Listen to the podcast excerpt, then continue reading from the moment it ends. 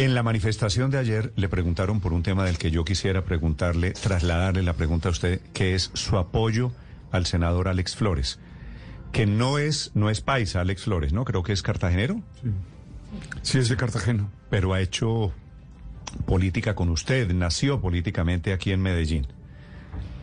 El senador Alex Flores, a propósito, hoy se le termina la licencia, ¿no? Después del episodio de la, de la borrachera en Cartagena.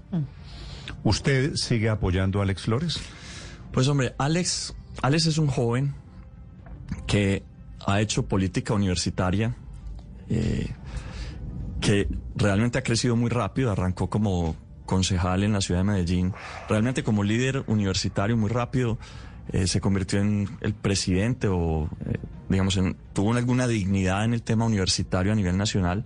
Luego se convierte en concejal de Medellín, ha apoyado nuestra administración, ha sido un batallador gigante en temas sociales. Luego llega al Senado, hace unas denuncias muy importantes sobre falsos positivos que han llevado ya condenas en temas de falsos positivos y está enfrentando unos temas personales muy difíciles que yo sé que han enfrentado no solo él, sino muchas familias de Colombia. ¿Cuántas familias tienen algún hermano, hijo, padre que lamentablemente toma más de lo que sus familiares quisieran?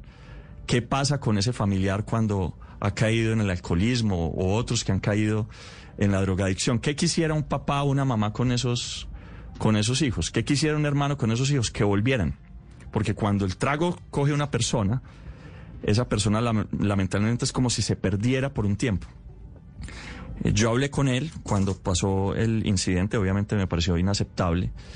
Eh, lo que pasó, él es un senador de la República, tiene que dar ejemplo, por eso se llaman padres de la patria y por eso eh, tienen que dar ejemplo. y eso implica ser muy estrictos con ellos mismos.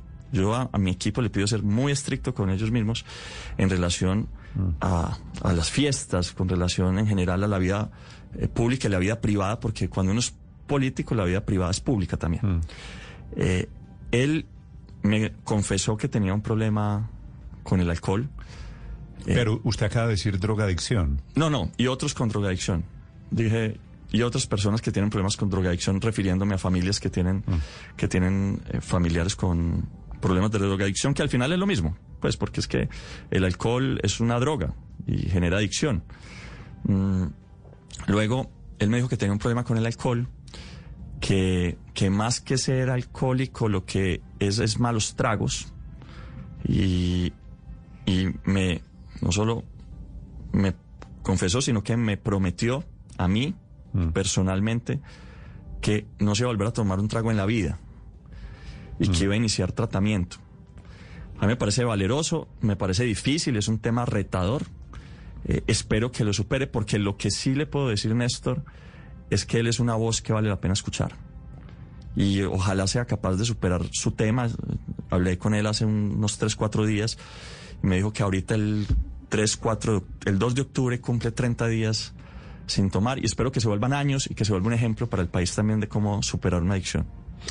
El alcalde Daniel Quintero esta mañana en Blue Radio, 7.35 minutos.